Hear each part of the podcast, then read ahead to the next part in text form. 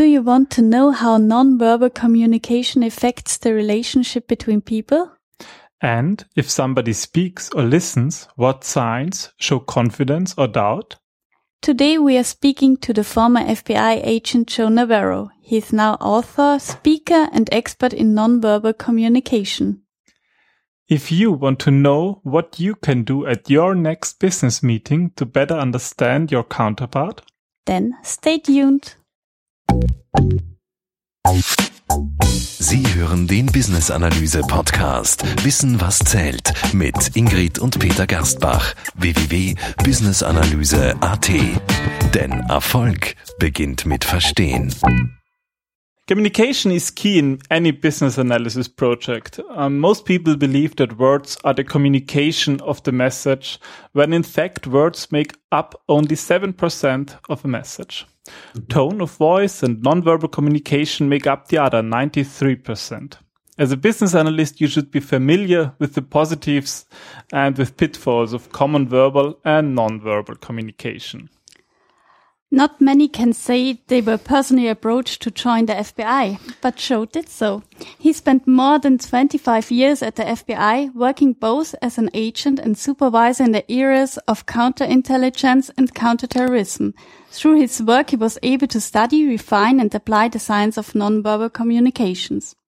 Today, Joe is not only a famous writer or speaker, he is recognized as one of the world's foremost authorities on reading nonverbal communications. So, hello to Joe. Hi. Well, hello to you. It's it's a pleasure to be here. It's a pleasure hearing from you. Thanks a lot for joining us. so, um, yeah, we have uh, a couple of questions.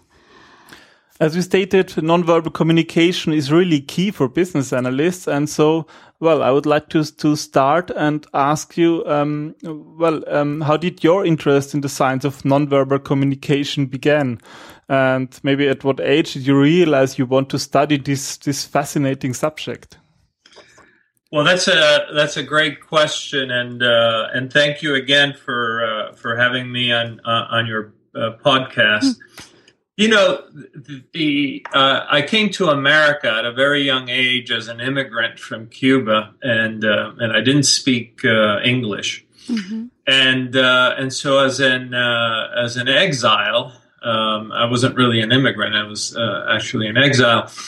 Um, one of the things that you have to learn very quickly is how to communicate, and mm-hmm. what I found was that the the body language was very accurate in telling me who my friends were, who who uh, wanted to speak to us, who wanted to help us, and and and who didn't. And so, from an early age, I I became very sensitive to this, and uh, and then obviously by the time I, I I got into college, and you you start dating, you realize that most of dating is nonverbal. It's it's it's all about body language. It's about um, who looks attractive, who looks nice, uh, and and and so forth. And and even for men, you know, men are always sort of showing off, demonstrating how how oh, strong yes. how strong we are and how far we can bicycle and stuff. Uh, but then you know you, you get into I got into the profession of law enforcement, and you know I thought uh, it was like in television or the movies, you know, with the FBI agents doing this and that, and you, you come to find out that is it is it? It isn't? It isn't that way.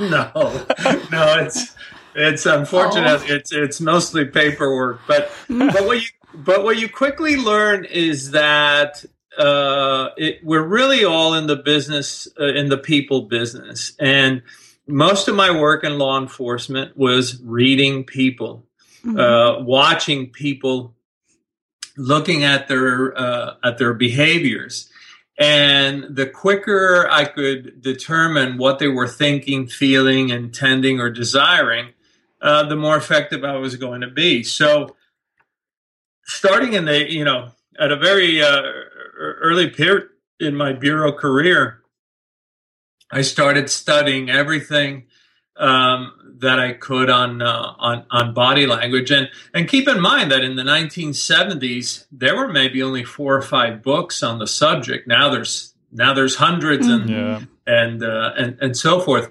But uh, there was very little written then, and um, and actually, I, I found a lot of literature in anthropology because anthropologies uh, anthropologists basically study uh, human groups, and uh, and that helped uh, helped me a lot. And uh, and then as I um, developed a, a sort of expertise within the bureau, I found that other uh, FBI agents would come to me and say, "Hey, would you look at this or look at that?" And and and that's how uh, my career uh, studying nonverbals began. Okay. So it's um, not just learning by doing, it's a little bit of um, reading written literature and studying anthropology. It's it's everything because you know nonverbal communication draws from communication science. It comes to us from psychology, from uh, physiology, from anthropology, from sociology, uh, even from uh, from criminology. So it's it's one of those sciences that draws from from so much. But then one of the things that I found, for instance, was that what researchers looked at and what I could see uh, working on the streets was much different. Uh, because, because most researchers they do experiments with 20 year old college students Yeah. and the the kind of people I was running into, um, you know, if, uh, when you study somebody that's uh, uh, you know in the mafia, they don't behave like college students, And- okay, yeah. and, and and they don't react to the world like college students. So I, I found this sort of disconnect between all this uh, research that was being done by all these scientists who said that you know, um, uh, individuals, uh, you can detect this deception if you see this and you see that. And I, and I thought to myself, uh, a member of the mafia or a criminal gang would not live ten minutes if they reacted like these college students. Uh, Mhm. these, these researchers have no idea what uh, what they were talking about. So I decided to start cataloging the behaviors that I would see that uh, were useful uh, to me. And then, uh, and then when I uh, left the FBI after 25 years, um, I decided to begin to write about it. And uh, but I, I had no idea I would end up writing uh, 13 books. But uh, 13 books. Wow. I mean, Great. we know your book, so that's the way we get in contact with you. So Ingrid was a quite quite a big fan of your books. Yes, yes, I am. That's true. Well, well, I, I I'm honored. Uh, I'm always honored when uh, when someone uh, cherishes knowledge and learning. So it's uh, it's it's a pleasure and, and an honor. Yeah, it's it's really fascinating. I I love psychology and um, yes, I, I love Sherlock Holmes um, as an example. And um, I don't know um, if you are uh, reading books like Sherlock Holmes, but I but I love his observation skills and and yeah, it's it's just. Uh, I mean, it's yes, it's fiction, but it's really fantastic. Yeah, you know, it's it is fiction, but in a way, what it does tell you is that you can become very good at uh, observing the world. Now, obviously, hmm uh, you and I m- may not develop the skills to smell a poison and say, "Oh, that's curare from the upper upper valley of uh, of the Amazon jungle." So I hope so. we won't actually. but but you know when we see somebody and we notice that uh, they're touching their neck and they're biting their Mhm. lip we say oh somebody's having um, uh, a difficult time or they're nervous, maybe I should go and say hello Mm-hmm. and, and, see if I can help them. And uh, and so this this tiny little bit of insight, these two tiny little Mhm. behaviors of just touching the neck Mm-hmm. and maybe lip biting, um, says to us, um, you know, take some action to to to help another human being. Mm-hmm. Okay, because uh, maybe that's a that's a good point. Um, um, we we our listeners are mostly business analysts, so they are working in companies with meetings, and usually don't work with mafia bosses and, and other gangs. Yeah. Um, but I'm curious, um, uh, how how how would you say um, how can a relationship between people improve if someone has knowledge about nonverbal communication? Well, Peter, that's that's a great question because, in fact, so much of what transpires in business, you know, and that's principally what I teach now. Ninety nine percent of what I teach is to uh, business people. Is that uh, from the from the minute that you get out of your vehicle to how you walk through that front door to how you greet the receptionist to how you shake hands Mm-hmm. All of that is communicating something about you. We are we are we are constantly transmitting. We're transmitting whether we're happy or sad, whether we're looking forward to going to that meeting or not. Um, when we talk about a product that we may be selling or that we have an idea to to champion a product, the the energy that we put behind that presentation, whether or not we use our hands to illustrate or we put our hands on our lap, Mm-hmm. all of, all of that is transmitting information Mm-hmm. and uh, and so you know there's so much there that we think it's all about the words when in fact it has very little to do with the words and it has to do with what we call nonverbals everything that's not a word but transmits a message a sentiment an emotion a feeling or a thought Mm-hmm. And- and you know I, I i've i've spoken now in 27 countries and i always ask Wow. the question have you ever had a bad handshake and everybody everybody everybody raises their hands and you think how is it possible that so many people can get this so wrong and then and then i ask the second question is like how, how you know how long ago did that happen and some people say oh eight years ago ten years ago 11 years ago two months ago just last week hmm and and you begin to realize that that negative experience carries for a long time Wow, you're right. I didn't think of this, but when you say eight years, I mean, one have to remember uh, a weird handshake eight years. That's it's must be quite impressive. Well, the reason we remember negative things for so long is the same reason that you don't have to learn to not touch the hot stove every day. Those negative things go to a part of your brain that retains things for at least 10 to 15 years. Mm-hmm. That's And true. so negative things go to a different part of the brain than positive things. And that's why um, when you see someone uh, that maybe five, ten years ago did something very negative, um, you, not only will you remember that, but there's a part of your brain that reacts to it and immediately turns you away from that person, creates distance, because your brain seeks comfort and seeks to get away from discomfort. Mm-hmm. And so this is a subconscious uh, action that's um, that's taking place. But to the to the question that that you asked, Mhm. um, so much of what we do is is is nonverbal.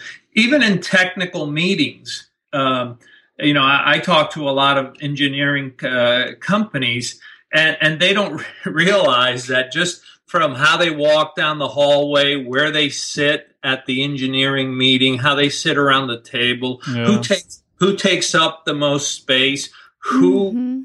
Who talks first and who is allowed to interject and Mhm. interrupt and uh, and, uh, and you know how do we how do we know when it's okay now to speak up and so forth and you know you might see somebody at the table where they're uh, maybe biting their lip a little bit because they want something to say or or they push away from the table because they're in complete disagreement with with what their partner said all of these things are transmitting information and of course this is what Daniel Goleman was talking about when he wrote the book emotional intelligence, mm-hmm. or what, what he later called social intelligence. The person that has the greatest social intelligence is the person that's that's going to be uh, the most successful. Can, mm-hmm. can I mm-hmm. tell you a, a story? Yeah, please. Uh, back in the 1950s uh, uh, and 60s, they, they did a study. So they went to the Bell Laboratories. And at the time, Bell Laboratories had the greatest amount of um, individuals with uh, Nobel laureates. Mm-hmm. And uh, they had all these scientists that were Nobel laureates. I mean, uh, truly geniuses working there. And the magazine uh, writer came in and uh, and he said, "Well, you know, there's so many of you." They said, "Well, well, who's the smartest one uh, uh of you?" and they they all pointed to a man in the corner, and they said, "Well, who is he?" And uh, and I forget the gentleman's name now, but uh, but the writer said, I, I have never heard of him. does he have a Nobel prize? No." And they said, well, then, then why is he this, the smartest guy? And this is very telling. He says, because he's the one that can get along with all of us. That's nice. and it teaches, it teaches us something that sometimes the, the most important person, the most successful person is that person that can communicate with everybody, that can mm-hmm. understand mm-hmm. everybody, that can bring out the best in everybody. Mm-hmm. That, that's and that's the person with social intelligence. Yes, that's true. Th- that's a great story because I mean, business analysts they are facilitators and need to uh, understand everything and, and, understand everybody and explain things and yeah. help help coming this information come forth and and to be an active listener to know what really uh, what what the person really means by saying something. Yeah this this uh, this this concept of uh, of of being the the active uh, listener. In a way when you when you read nonverbals you are enhancing that that active listening. Uh, you're taking it to a different level because remember, before the words are spoken, your your body is already transmitting what mm-hmm. you are mm-hmm. thinking about. Mm-hmm. And so you have anywhere from several seconds to tenths of seconds where you have an advantage in anticipating what the true sentiments of this person really are. Mm-hmm. So, um, what do you think? How important is closing really? So, in in our example, for a business analyst, for an advisor. Well, I, you know, it, it, doesn't matter whether you work with a computer or you work with numbers. Uh, we are, in fact, all somehow in the people business and the, the the person that can communicate the most effectively both verbally and non-verbally who has a sort of social conscience and can demonstrate empathy that's the person that's going to be happiest that's the person who's going to be more successful mm-hmm. you know mm-hmm. when when i go around the world and i say do you know someone that has a bad attitude and again, everybody raises their hands. And, and I say, do you know what a bad attitude is really? Bad attitude is the bad nonverbals. It's the bad manners. It's, you know, not knowing when to keep quiet, not knowing that they're supposed to be on time to meetings, uh, not knowing that you don't have food on your clothes, uh, that, you know, all, all these little things and you realize that a lot of that has to do with uh, you know the, the bad attitude is really bad Mhm. nonverbal. So when I say how how important is it, I, I would say it, it's probably singularly the most important thing uh, of of any business because I can show you that any company, any individual, when they have uh, the bad nonverbals, um, the the effect of that um, can be very bad and can be very dramatic. Okay. Mhm. Well, let's let's come to some specific questions. Um, uh, I'd say as a BA, our goal is to gather information from stakeholders about business systems. And this Okay. includes um, learning about goals and visions of the company, of divisions and, and individuals as well. And uh, I would assume that in my consulting practice, people, they usually don't lie to me. At least they don't lie deliberately. Yeah. Um, but I'd like to know of you, um, um, I, I want to know if the stakeholders I'm speaking to, do they really think um, the way they are talking and are they unsure about some aspects or do they fear the future and why? And so my question is, how can I detect these situations? Well, that's a very good question. And, you know, what I tell people is don't try to become a lie detector because we're all not very good at it. in, in fact, in most studies, we're no better than 50 50 or uh, a, a coin toss at detecting deception. So let's forget that Okay. what we can do, what we're what we're, humans are actually very good at is detecting issues, detecting when something is wrong, detecting Mhm. psychological discomfort. So when we're doing what in essence you're describing, which is due diligence, we want to find out you- you're telling me about this, I want to know more Mm-hmm. what I look at is, you know, is there emphasis on the part of this person? Do do all the answers that come from this person are they all the same, or uh, as they're answering one particular question, such as, you know, well, you know, will this be delivered by uh, or be available in July? And all of a sudden, I notice that the person restricts the hands Okay. maybe the maybe the thumbs don't rise as much um, maybe the shoulder uh, rises towards the ear a little bit that tells me there's an issue there these are displays of lack of confidence. Mhm. and so for me this is uh, this is an opportunity to ask more questions to determine well what could in- interfere with delivery in july? And all of a sudden the person may say well now that you mention it uh, you know we, we we have some problems uh, with uh, with uh, you know these parts or, or that. Oh well you didn't mention that.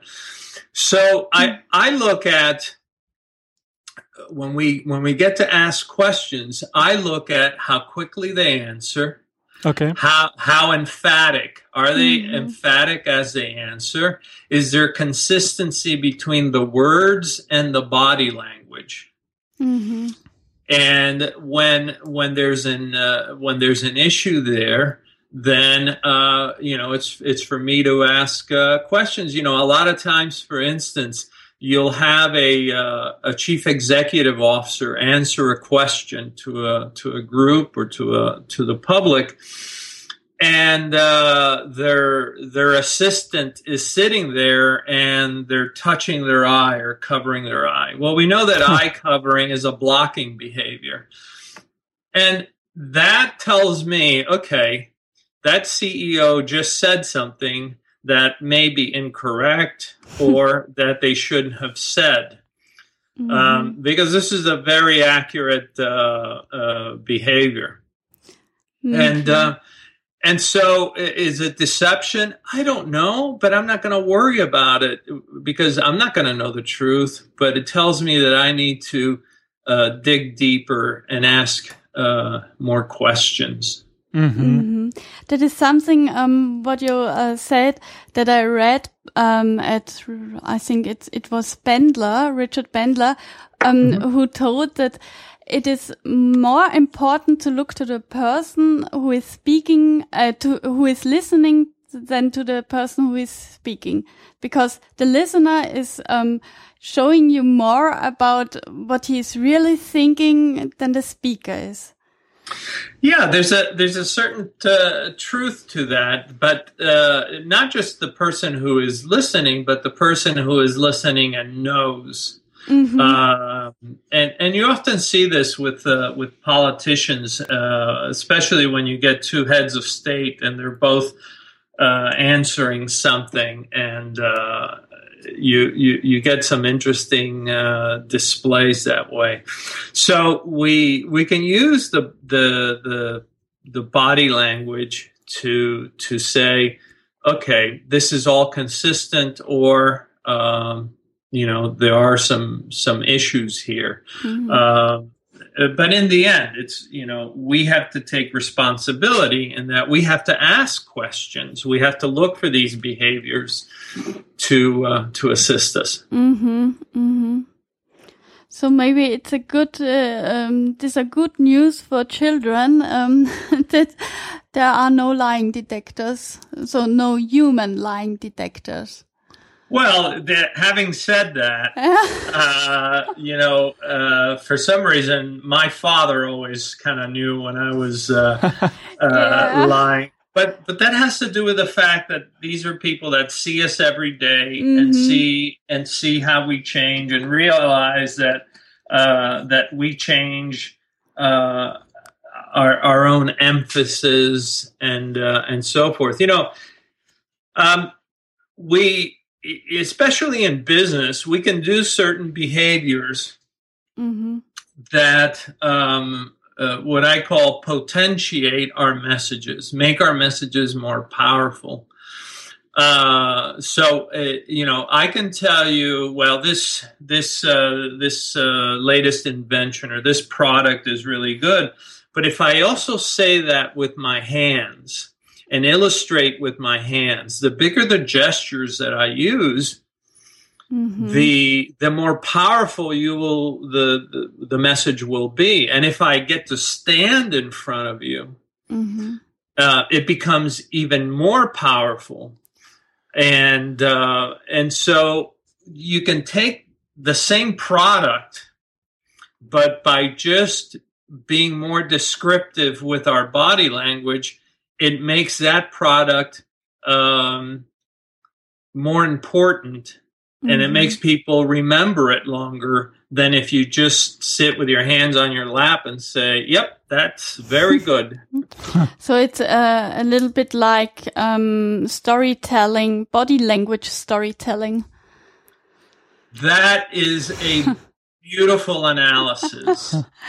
that is that is exactly it. We are we are a species that um, it, we are storytellers. Mm-hmm. We are basically storytellers. And um, when we tell a story, uh, then anything that we're talking about uh, becomes more more important. Um, mm-hmm. Um, you know, this is this has been one of the uh, the great things about, uh, for instance, Malcolm Gladwell. Mm-hmm. Malcolm Gladwell takes the research because uh, he doesn't do the research, but he takes the research of other people and he tells a beautiful story about it. And um, that's what helps us to enjoy his book so much. And uh, and in a way, if you can become a storyteller, um, you will enhance your communication. Mm-hmm.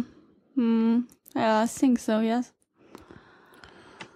So, um, I mean, you have you have um, told us that you have studied um, research and you did your own discoveries. oh yeah. Can can they be taught and developed the skills, um, or do you have to do you do you need a natural gift um, to read to do nonverbals um, in the way you do?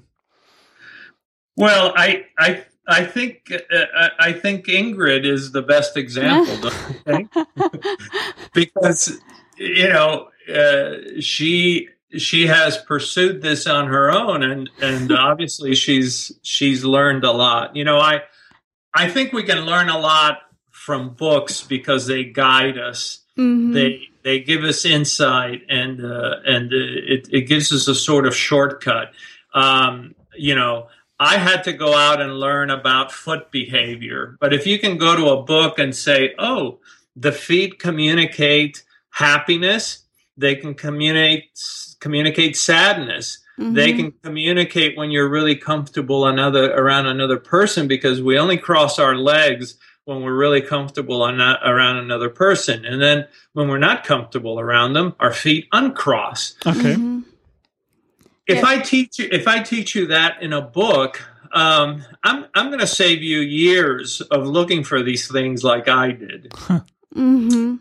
But once you know it and you go out, and here's the key you read it and you go out and you validate it so Mhm. that the next time you're at a party, you notice that uh, two people are standing next together and you say, Oh my goodness, look at them. They're both crossing their feet. And, Aha.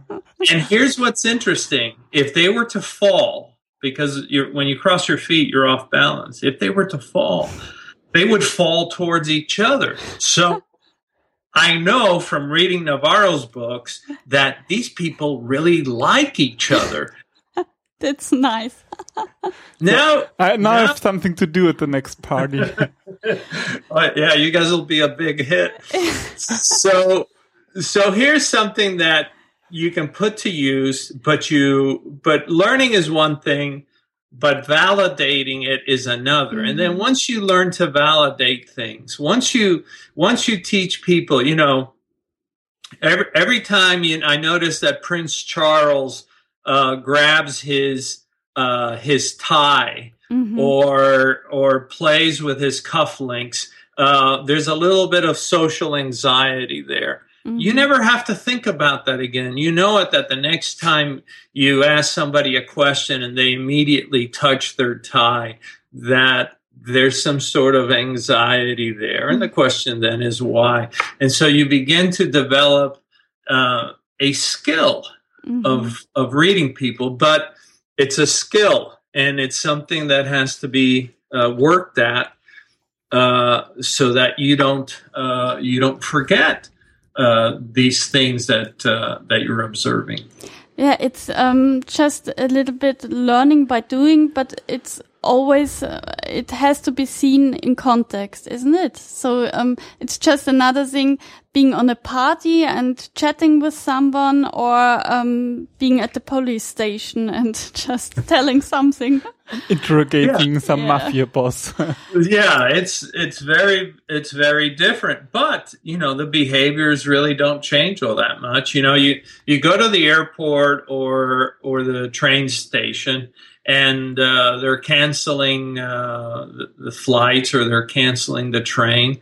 And you see the same behaviors. You'll see Mhm. people touching their necks. You see people biting their lips. You see people exhaling with their with their lip with their cheeks puffed up. They go right? So these are all pacifying behaviors. And uh, where where else do you see that? You see them playing poker uh, Mhm. doing these things or you see it at the police station when you say well we have a photograph we have a video camera at the store and oh you know you see the same behavior. Humans only have so many behaviors. Hmm and we use those behaviors when we're under stress, when something bothers us, when we feel threatened. And uh, so, as you uh, as you said, you Ingrid, we we look for context and say, Mhm. in this context, at the airport, at a party, what behavior should we seeing? Well, at, a party, we should be seeing a lot of happy behaviors. But what happens if at a party uh, you see somebody walks in through the door and you notice that somebody that's already at the party looks and smiles, but as they're smiling, they're turning their stomach away and their feet away. Aha! Hmm There's some negative issue there. Something happened in the past. These, these, this person doesn't like them, but you know, for social reasons, they're smiling, but their feet which is which are usually the the the most honest part of the body, Mhm. are tur- are turning away. Mhm. I, I know that something is wrong there. So if I'm running that party, I'm going to make sure that I don't try to bring these two people together because there's already some sort of, uh, you know, uh, issue there. So I will recognize it and I will use it to to make sure that the party's a good party. Mhm. Okay. So the observation skill is something like a, a muscle um, you have to exercise. Exactly. It's it needs to be exercised. I, I remember when I uh, uh, for two years I was asked to uh, to be a supervisor to help out with some cases, and uh, so basically I was off the streets. Mhm. And and I remember when I went back to uh, regular uh, FBI work, how much I had forgotten uh, about working with people and observing, and you lose that uh, that uh, that skill level. Um, so uh, so yes, it uh, it is a skill, but but um, you know, just knowing some of the basics. If we just know two or three behaviors Mhm. uh, of the face, of the eyes, of the mouth, of the neck, of the feet, uh, how much better uh, you know we are uh, than uh, than when we don't know these things. Mhm.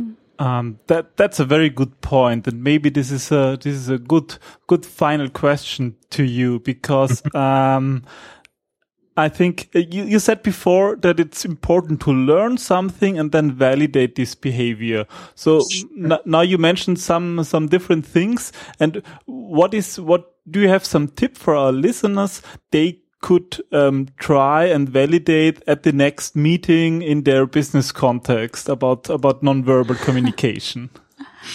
Okay, so uh, very quickly, the the I'll give you some that uh, that most people don't think about. So the oh, first one is great. the first one is uh, ventilating behaviors, and these are behaviors where maybe the man runs his fingers through his hair or uh, Okay. pulls pulls on his jacket or his shirt to let in air.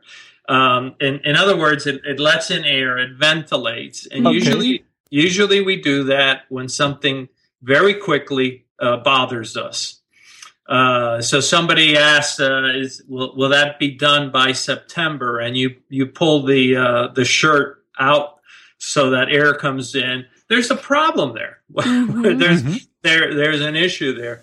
Um, the other one that, that I would say is always watch the hands and uh, and notice when people have their hands on the desk or the table. I look at the thumbs and I Mhm. look at as they emphasize. You'll notice that the thumbs pop up. They Mhm. they they just shoot up. But notice also when you ask a question and those thumbs uh, don't want to pop up, they stay low or they the person actually hides the thumbs. Okay. Th- This tells me they lack confidence Mhm. that uh, that there's there's some issue there, and uh, and it's extremely extremely accurate.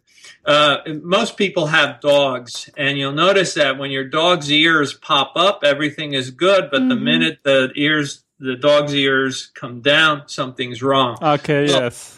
Right. Well, well, we humans don't do that, but we do that with our thumbs. We do that with our thumbs, and yet most people don't know this. They absolutely, you know, your mother, Peter and, and Ingrid, didn't teach you these things, No, but I'm, but I'm teaching you these things that's great.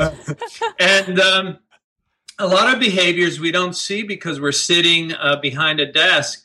Uh, but notice uh, sometimes when you ask a person a question, before they answer it, they wipe their hands on their legs. Mhm. Um, this this is often to relieve a little tension or, Mhm. or, or stress.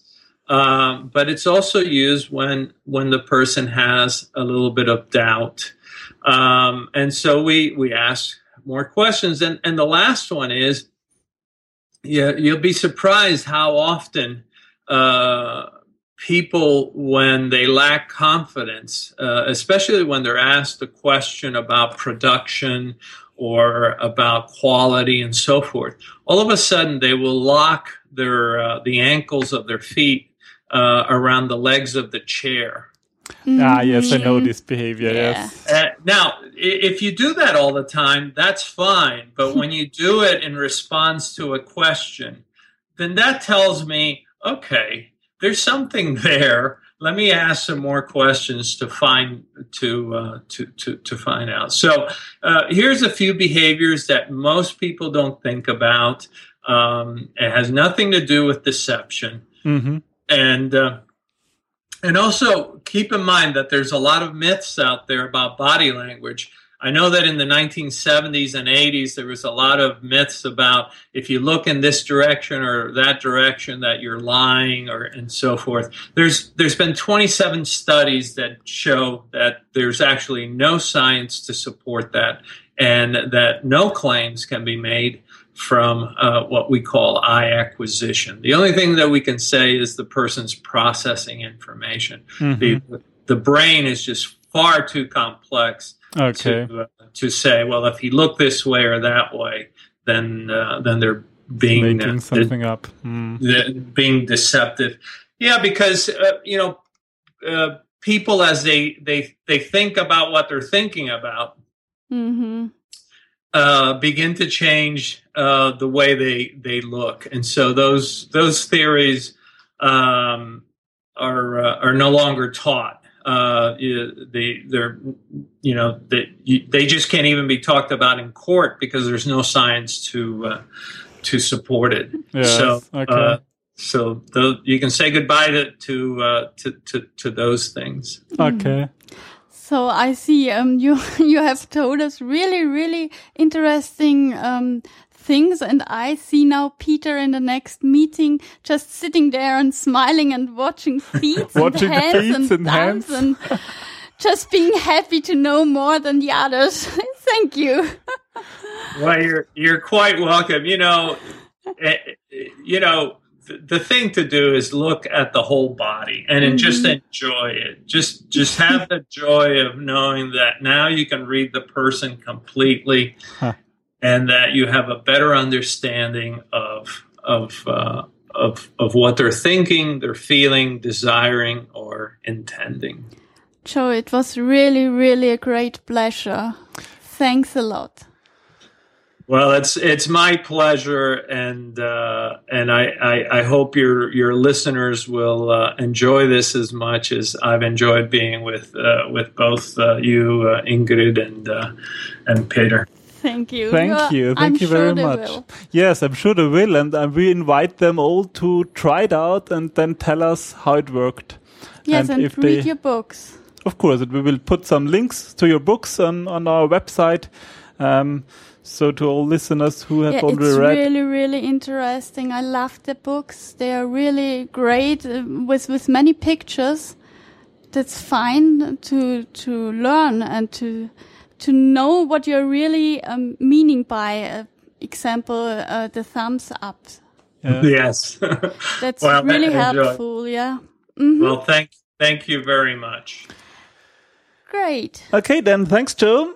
Take care. Thank you. I'll be thinking of you. Take Thank care. you. Bye-bye. Bye. Bye. This was today's episode. Thank you for listening. Please leave a comment on our website, businessanalysispodcast.com. Share your opinion and experience with today's topic. This helps other business analysts to become even better in the profession of business analysis.